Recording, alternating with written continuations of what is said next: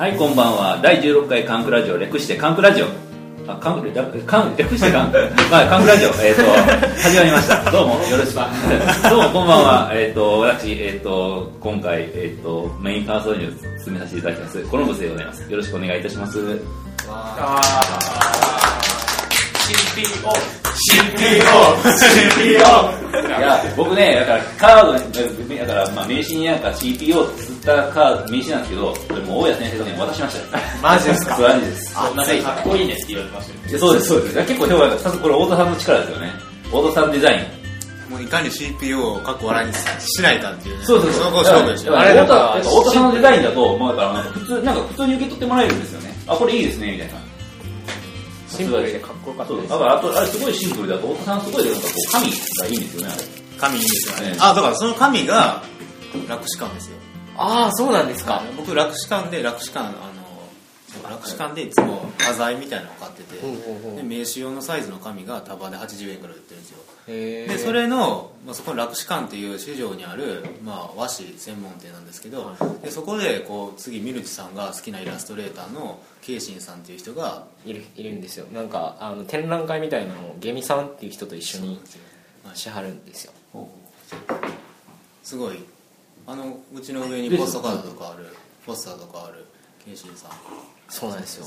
なんか見覚えがあるなと思ったらケイシンさんだったっていう。そうでミルチさんと一緒にケイシンさんの展覧会に行くあさってですね、そうなんです。っていう感じです、という感じで、まあ、順々に順々に名刺の話えっと黒幕です。就活終わりました。おめでとうございます。おめでとうございます。東京に行ってもあれです。ね、はい黒幕は黒幕ではいそうです。ねなんか東京でもなんかやろうかなと思って当にあ関西からしたら東京支部指導、東京支部を作るために今裏でいろいろなるほど。調整をしてる拡大関西ですね。でもなんかその関西とはこう違う方向性をまあ違う方向性っていうか単純に人が入れ替わるんで多分東京だと。まあ上で寝てる北川さんとか見ますあそうそう北川さんとかとなんかやりたいな。なるほど。まあというわけでというわけで次で。ミルキさん。はい えっ、と友永みるちと申します。えっと多分なんだろう。えっと学校読書会学校小説読書会っていうのをいつの間にか主催していました。でまあ今月の30日3月30日に「ライフ・オブ・パイ」映画「ライフ・オブ・パイ」の原作の「パイの物語」っていうののえっと原作あ「パイの物語」っていう小説の読書会をしたり学校でしたりします。みたいな。そんな感じですよね。あ3月30日2時から。そうです。2時から。参加希望の方はミルチさんに。リプライを。てかまあ学校についにページができてるので。そうですね。まあ検索していただければいいかなと思います。まあトップペとか可愛いのでぜひ見てもらえたらなと。あとは何だろうな。あの京都アカデミーアのプラネット読書会に参加して。あ参加し昨昨日です参加しあて鍋でした。ね鍋でした批評鍋というのに参加してなんかこうそんなに宇野さん大好きとかでもないのに宇野さんをなんか全面的に擁護しました。大変です。ね。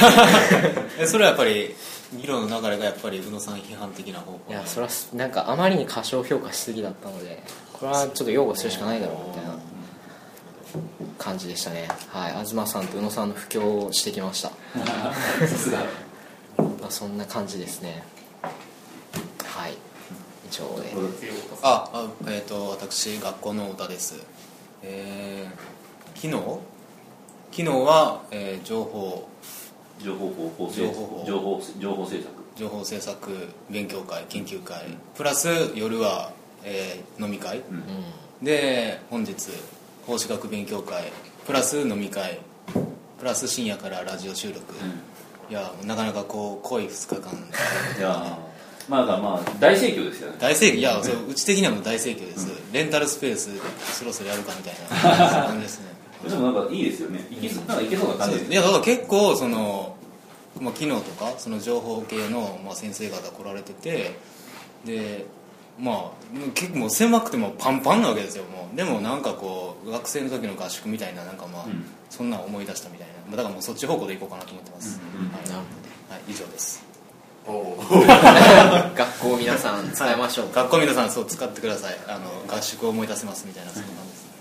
イエイ。みたいな。えー。うん。ああ翔平です。あ次に、えーやっと卒業決まりました。イエイ。おめでとうございます卒業式は行けません。イエイ。あちょうど入社式があってあまあねしゃあないんですけどいやあとなんかこの頃の近況報告で言うとサッカーとラジ袋っていうなんかなんかそのラジ袋グループっていうのがポッドキャストにあるみたいで、でなんかそこのサッカー話するところにこの前出ました。みたいな。でまあそうですね。もっとうんいろんなところでサッカー語っていきたいですねみたいな。サッカー費用変えていきましょうよ。うん。じゃあ今日自分も疲れてるんですよねだいぶ。今日なんか結構みんなスローペースな感じで。いやそうなんですよ。皆さんお疲れ様です。現役鍋がうまくて。い あああ天一鍋。や夢でしたよ夢そこで書き盛りですよね。そうですね。いやよかったです天一鍋みんな満足してもらえて美味しかったはいシェンロンさんじゃあこんにちはシェンロンですえー、ブーフリの原稿が進んでませんイエーイーイーイちなみに自分も分振り出すけど進めませんイエ自分まだ何も書いてませんさんのやつまあなんとかなるでしょう皆さん分振り大阪に行きましょう。ブルフリ大阪は4月の14 14ですうあと俺のことはどうでもいいから豆腐くんのアルバムが4月の24日に出ることが決まりました。ーイエーイ。しかも2枚同時。おおーイエーイ。なんか今日このテンションやばい。もっと上げ上げでいきましょうよ上げ上げ義務的なイエーイがえーあとはそうですね。自分は今日発表んか今日は楽し発表がなんか楽しかったですね。うん。いつもいつも大体あの3日前ぐらいに決まってあのカツカツになりながらやることが多かったんですけど今回はなんか自分のしかもやってる範囲のやつをやるっていう感じだったんですごく楽しくできました、はい、以上です。えーようやく受験関係が一段落して関西の方に来れました。神山六人です。よろしくお願いします。イエーイ。未来の関西クラスターになりかわからないけど。期待の新人ですね。特に喋ることないかな。白衣を着ている理由とか。なぜ白衣なのか。白衣を持ってきたのはなぜ？動機動機的な普段普段にいや。あったかいか便利かなみたいな。花粉とかも防げそうだし。翔平さん適当すぎる。ああみたいな。スギ花粉が自分に効いてるのかどうかわからない。ああで北海道の人って花粉症少ないって白樺花粉なんで。あどうなんだろうわかんないそうですね、まあ、ちなみになんか僕東京に移るんですけど東京の空って今すごいやばいことになっててあれはほんまなんですか？あれ。いやほんまにあんなんなんですよ。だからもう僕はなんかもういつ花粉症になってもおかしくないような環境なんでちょっとそれが怖いです。ねすいませんなんか間入っちゃったんですけど結局なんなんで白衣なんでしたっけ？あまあ便利便利だからです。ね便利だから。便利だよあ終わりですか？はい。あどうも。えーっと「カンクラジオ」は昨年のえいやいや続けてください。あ差し上いやげます差し上げマジですか？なんで？あのあ後ほど。あ後ほど。すんげえ反応してしまった。カンクラジオは昨年のお夏ですね。ブリに、えーお邪魔します原家です。えーっとあの時よりはもうちょっと本は読めてるかなという感じです。そうですね。で、えーあ東京から来ました。で本当はか関西クラスターになりたいんですけど。いやもういや大丈夫ですよ。あもうこ大丈夫なったと思ったらもうカンクラです。そうですちなみに同志社と早稲田っていうのは交換のあれあありますね。ありますあります。翔平ルートなんか自分の友達は同志社だったんだけど早稲田に行きたいって言うからそれだけはやめろみたいな言った覚えがある。そんなわけで、まあとちょっと今日は京都を若干満喫してこの後帰りますどこ行かれましたえーっとまずここから京都駅まで歩いて。え1時間ぐらいあかかりました街並みってことですか？たそうですね。河原町鴨川沿いをずっあとなるほど。なるほどでちょっと近くにある友人のおじいちゃんの友達がやっているラーメン屋さんに寄ってでその後電車に乗って佐賀嵐山駅で降りちょっといつも行っている甘味どころへ寄り帰ってきました。時間は結構使いました。ということで帰りますけれども楽しいお話をラジオの中でできれば。ちょっと真面目になっちゃいましたけどよろしくお願いします。みみんなこんなテンションなんでもう何暴露しても大丈夫そうあわかりまし全てを。あの東京に帰る前にもう何か言っててみたいな。帰る。そうですね。まあ一緒に帰る方の話とかね。なるほど 以上です。はい。一周しましたね。うん。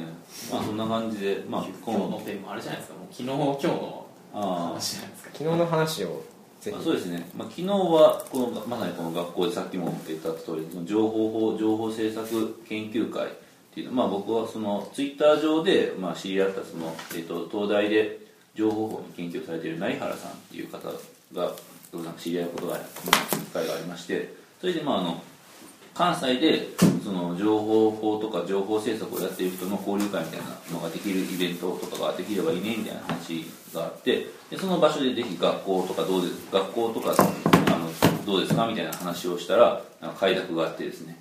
それでまああのこちらでやるっていうのがきっかけですね。でまあこれ本当に皆さん、えっと、若手の優秀な研究者の方々で、まあ、その発表の内容もですねもう非常にレベ僕らが結構まあ専門的な法律学からあの距離を置いて久しいんですけれども、まあ、内容は高度プラスあと結構やっぱりその若手ということもあってすごい新鮮なんで結構開かれた感じがあるんですね、著作権とかでも、まあ、表現の自由の問題でも、まあ、あとその民主主義みたいなテーマのシンポジウムもあったんですけどもどれも非常に、えっと、すごい力の入った、あの発表ででまあ聞いてて面白かったですであとその後の研究者の間での一次会がこの近くのえっともつ鍋屋だったんですけどもその後二次会っていうのがまたこの学校で改めて行われましてそこではもうなんか雑談会みたいな感じですごいざっくばらんな話もしたんですけどもそこではまあ我らが北川さんの大活躍でですね。北川大先生ええ。いやあれもすごいまあまあでまあそれで話してそういうところで話しても分かったんですけど彼らはすごいだから頭も良くて専門的な知識もあってプラスでなんかすごく柔軟でなんかこう大きい話とかできるんですよねサクサクと。だからなんかすごいあのとにかく面白かったです、うん、すごい刺激のある、えー、と研究会でした。なんかすごい人いっぱい来てますよね。そうなんですよ。すごかったですね。なんかい池貝さんとか普通に。あそうです。あの池貝さんあの僕らプラネット8の読書会でもあの、えっと、その池貝さんも参加されてるあのあの座談会扱いましたけど、あの若手の情若手の研究者の座談会ですねそうですね。なんかもともと浜野さんとかとグローコムで仕事してたみたそういなですそうですうん感じですよね。そう。だからあの東さんのあの、えっと、情報東ヒルズコレクション情報環境論集のキーワード20とか30っていう特集があるんですけどもその奥付けのところにその,、えっと、そのキーワード作成に関わった人間っていうのがいろいろ出てるんですけどもそこには池貝さんの名前も出てますしよくね僕ら関西クラスに遊びにおお世話になっている岡田さんの名前も載ってます。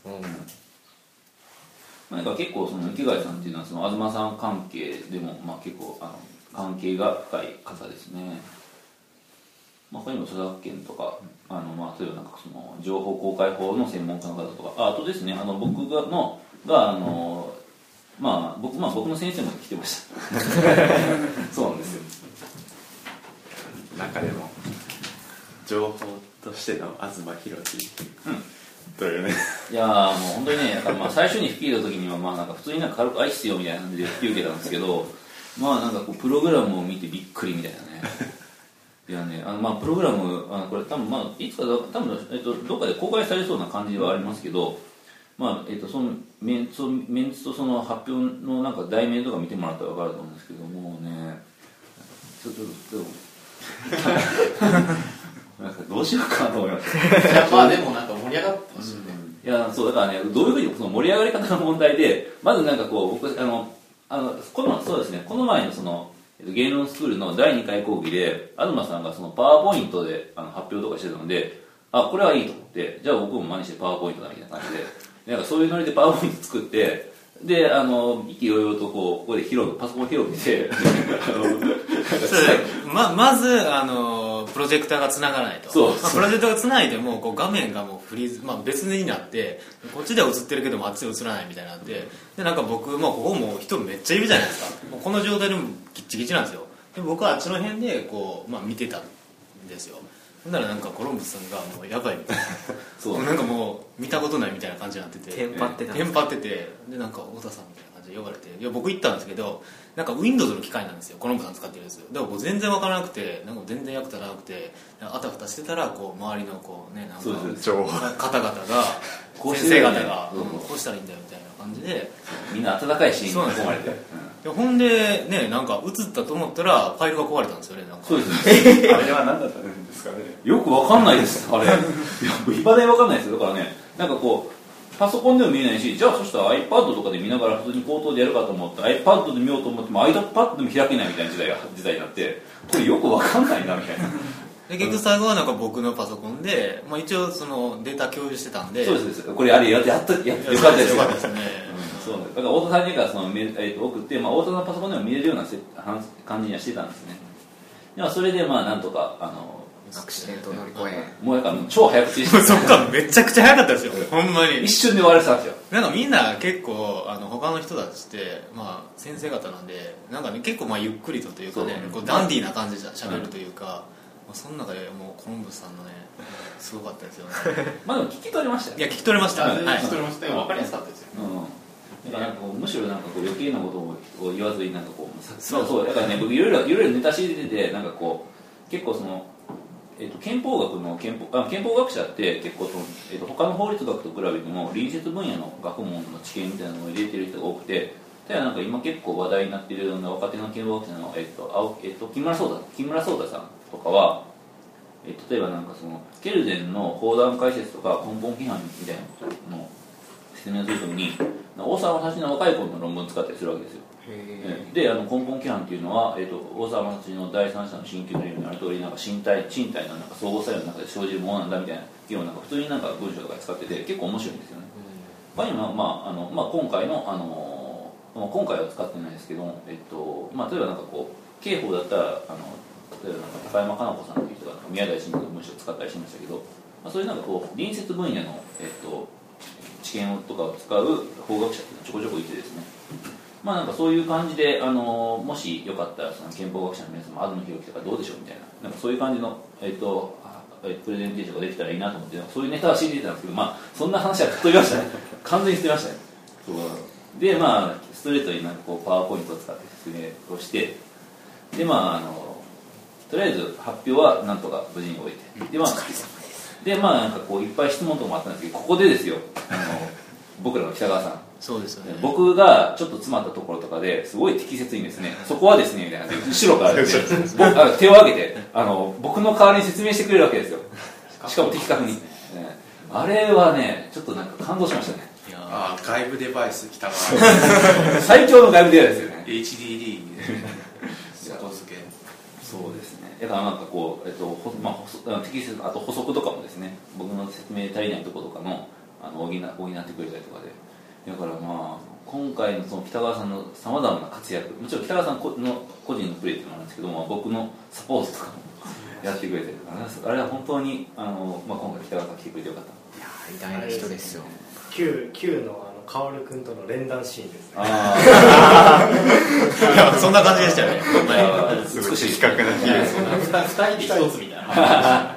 馬がかけますよ まあやばいですね。面白かったですよね。だからコロンブスさんの発表だけすごい浮いてたじゃないですかテーマ的に、ええいやなんかそのみんな結構アクチュアルになんかどうやってその法律使って社会変えるかみたいなことをしてるセッションで、なんかそのコロンブスさんはねいきいきなりなんかその一般紙の話とかだったじゃないですか、だから僕だからウィーナーとか使ったわけですよ。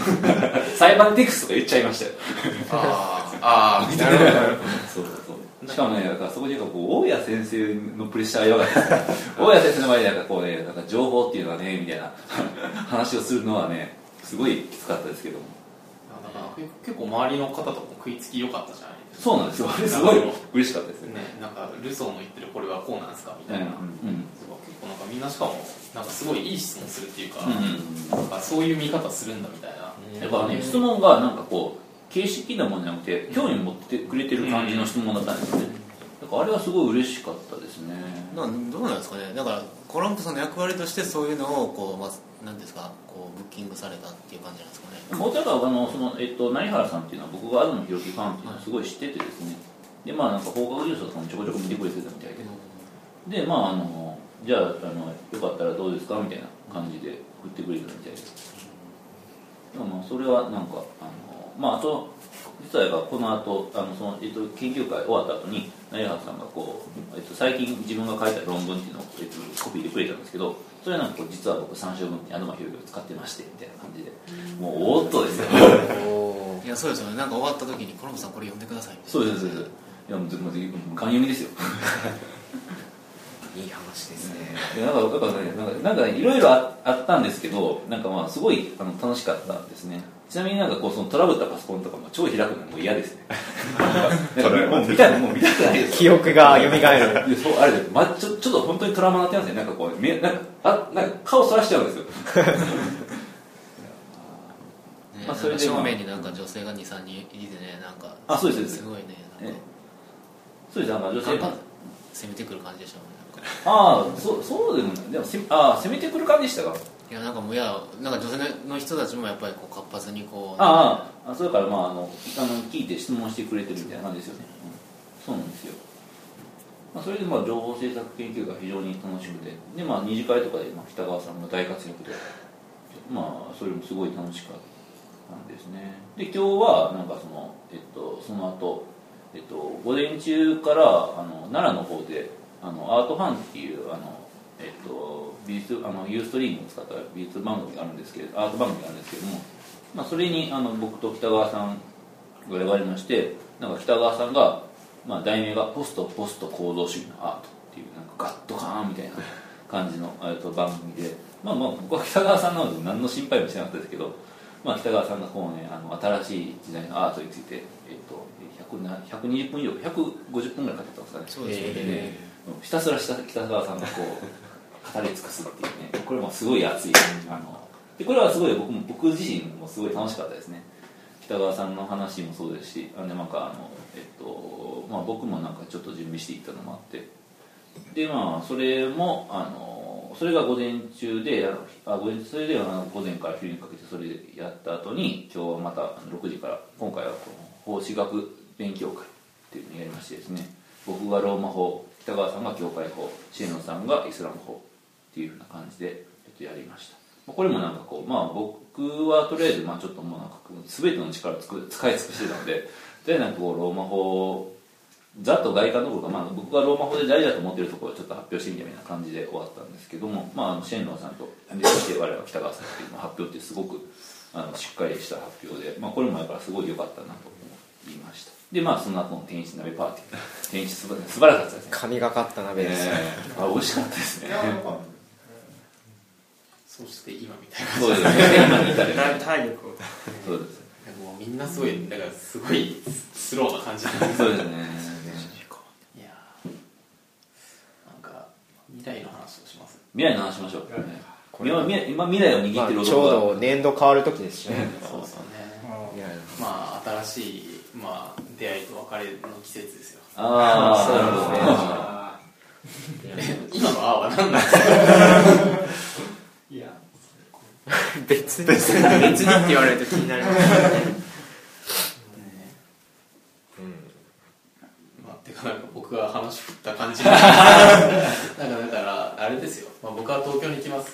あー来週か再来週ぐらいから。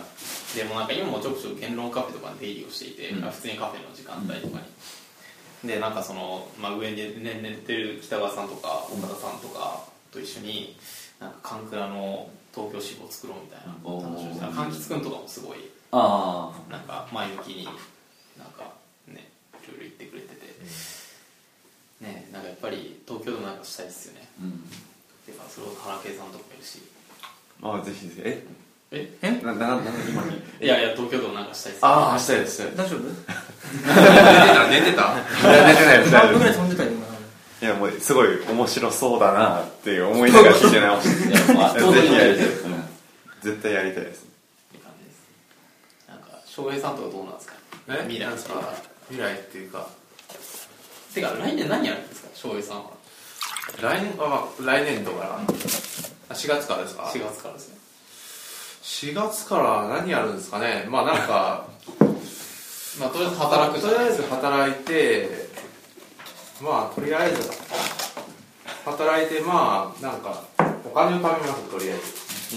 おいろいろとしたいことあるので。えちょっとそれはなんか気になる。話せる限りで話せる範囲。いや早く結婚とかしたいじゃないですか。ああ未来の話です。それはそれは重要とりあえずなるほど。マジで。いや僕も結婚したいですけど。全然お金とかない。逆のマジで当におめでとうっていうのを言うのと。でも奥川さんたまるじゃないですか？みたいな。いやたまんないっすよ。でもなんかしもしだから奥川さんが来年から働くんですよね多分。今2014年からですね。で実家から通うんですか？実家通いですねでですよね。それはもうたまるでしょう。たまるでしょう。頑張りました。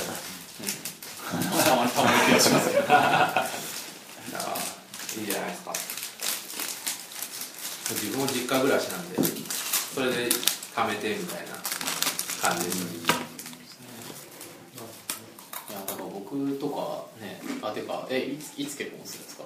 知らないですよ。知らないですよみたいな。そうなんです結構たまり次第みたいな感じそうですね。たまったらしたいですね早く。まあ僕も早くしたいですねなんかもうなんかでもなんかそうそういう反応される。んですよ翔平さんとかやっぱこうねお金が貯まったみたいなですかで奥間さんもやっぱ別にお金なんか別になくても全然いいじゃないかみたいな。なくてもサクッと結婚するみたいな感じなのかなっていう。なんかもうある日突然結婚したような気がしますけど。でもそれはまあなんかもうそまあ奥村さんだから。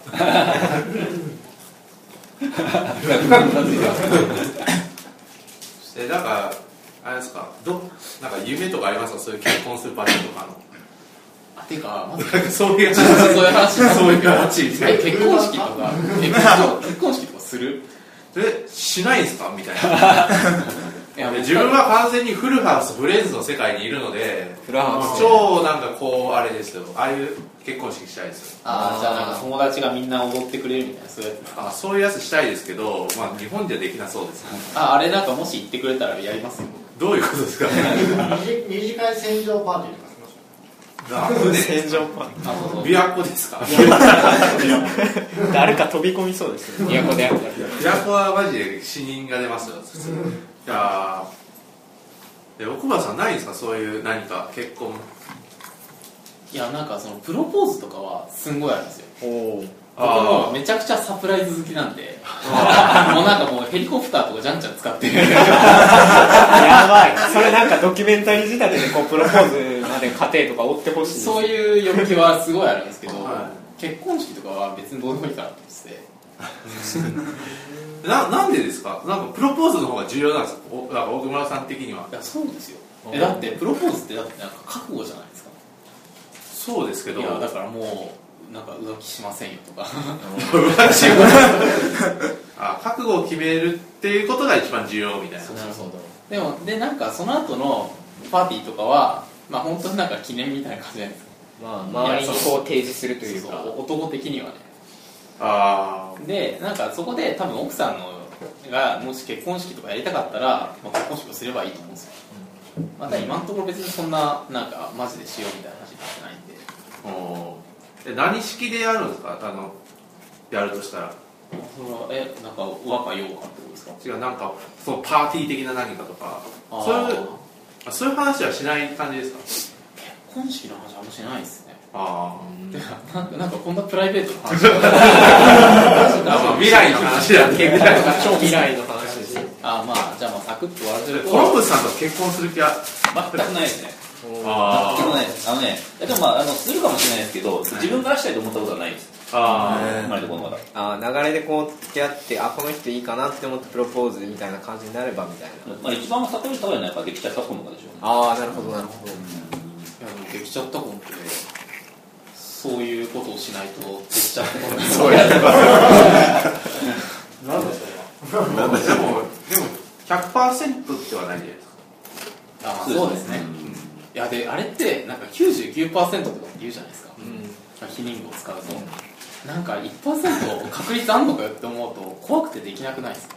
まあえだってだって単純に100回やって期待値が1回ですあだからその1回だからその危ない日とかだったら危険ってことで。じゃあ危ない日100回だったら1回。ってこそうですそういうことですそういうことですそうなんだ。それはすごいあの確率としては低いはずですよ。といや低いけど門でも前です別にだってゴムがみたいな破けるみたいな。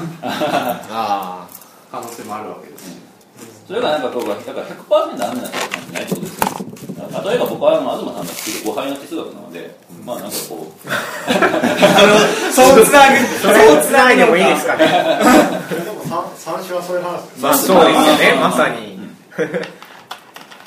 いやなんかよくわかんない話になりましたまあここら辺ざっくり言ってもいいんじゃないですかざっくり。ざっくり言って。まあこれ全然わかまあ奥村さんまた大変なことになるえなんでなんでそうですねこの辺もう全部無理ですよまた未来の話をしましょうっていうあだからまあ今結婚の話してましたけど、まあ、未来の話ですよで未来だからそうだから今年度変わるじゃないですか来年度何やってますかって話を順々にしてああ頑張って何を今年今年度の抱負みたいな。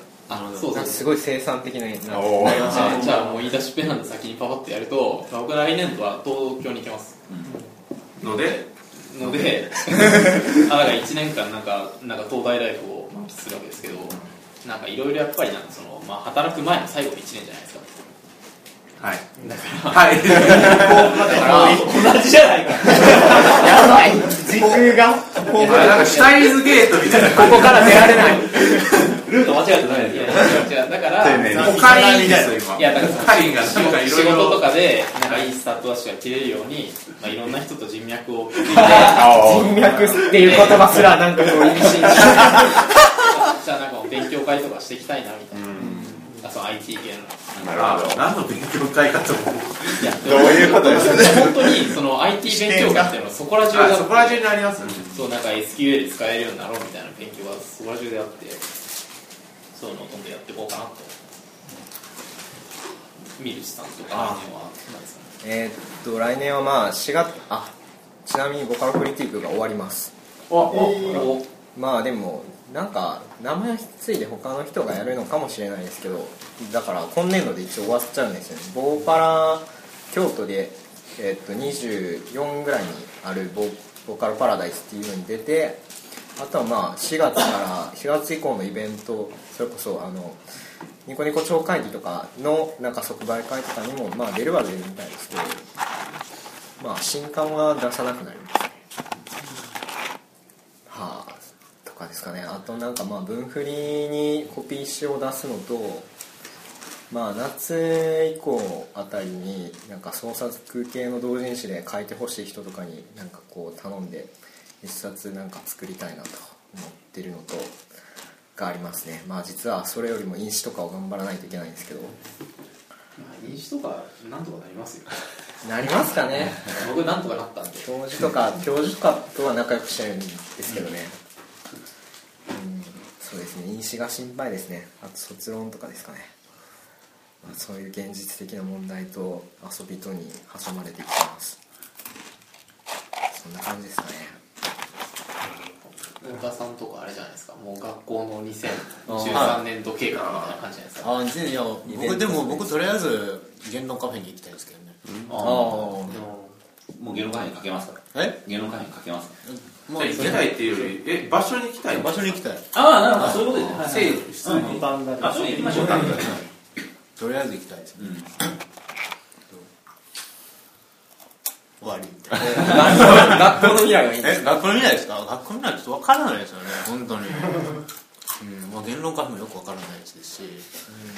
まあでも着々と知名度を上げてるじゃないですか、いやだからその知名度とやっぱりそのお客さんがこうねついてこいよみたいなね。お客さんついてきてほしいよみたいな感じで、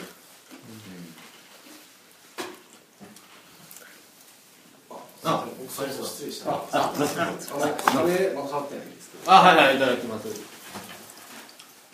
まあイベントスペースとしても利用していきたいですね。学校はどんどんなんか結構なんか料金とかもかなり手頃で。なんかこうあの結構いつまでも使えるっていうのは結構安心です時間あんま気にしなくていいっていう。ネットあるしそうですよね。ネットあるし。お疲れ様です。お疲れ様です。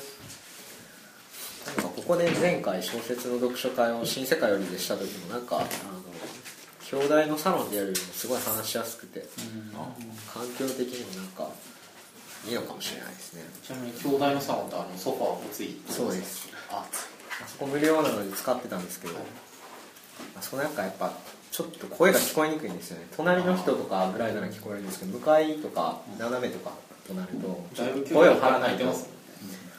割とざわざわしてるんですよね。まあそ隣とかでも話してますからね。普通に。いっぱい。なんかその点あれじゃないですか。同志社ってなんかあの完売館とかであなんか部屋借りられたりするじゃないですか。そうですね。あ学生だと。そそんな翔平さんの2013年そうですね。2013年度はとりあえず小説読みたいですね。いっぱいいっぱい。すでに読んでる人やね 読みまくってるじゃないですかいや全然なんかねよやっぱ大学院生活は読めなかったんで読みたいですね。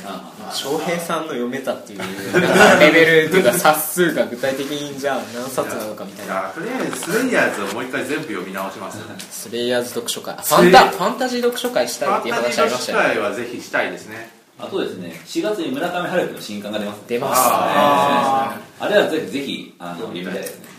もしかして小説読書会取り上げるかもしれない。おっと。だか。ら村上春樹は集まりますよ。やっぱなんかファンタジーってなんかねこの頃忘れ去られてきてるじゃないですか、うん。ハリー・ポッターとかいろいろあったけど、うん。いやもう一回ここらでみたいな、やっぱはマルフォイはあんだけ人気なわけですよ。ですよね。マルフォイボットたくさんあるし。じゃあそうですね。したいですね。ファンタジー読書会、ちなみになんか今来てるファンタジーって何なんですか？なんかハリー・ポッターとかなんかああいうのって世界的にわーってなったじゃないですか、なんか魔法系はなんか少なくなってる気がしません？そうですね。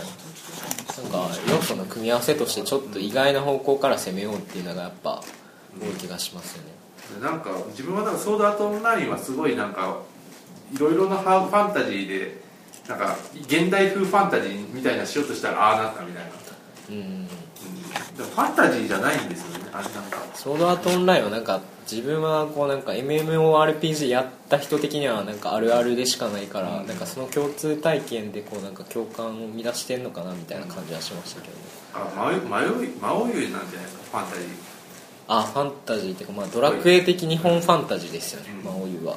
アニメ化してる。そうですね。でもライフ・オブ・パイはいいファンタジーだと思いますけど次の学校読者だけどいはいやなんかあれすごいと思うんですよ。なんか今普通の現実世界でファンタジーを描いてるじゃないですかあれやばいですよ。ぶっ飛びすぎですよマジで。頭ぶっ飛んでますよあの作者は。絶対に主人公と友達になりたいと思う人一人もいないと思います。映画映画とりあえずやばいですよねやつ。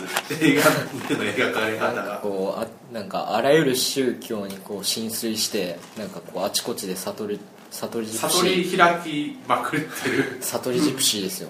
悟りジプシー最終的に俺宗教に至るみたいな。脳内脳内でね全て解決するみたいなやばいですよ。やばいですやつは。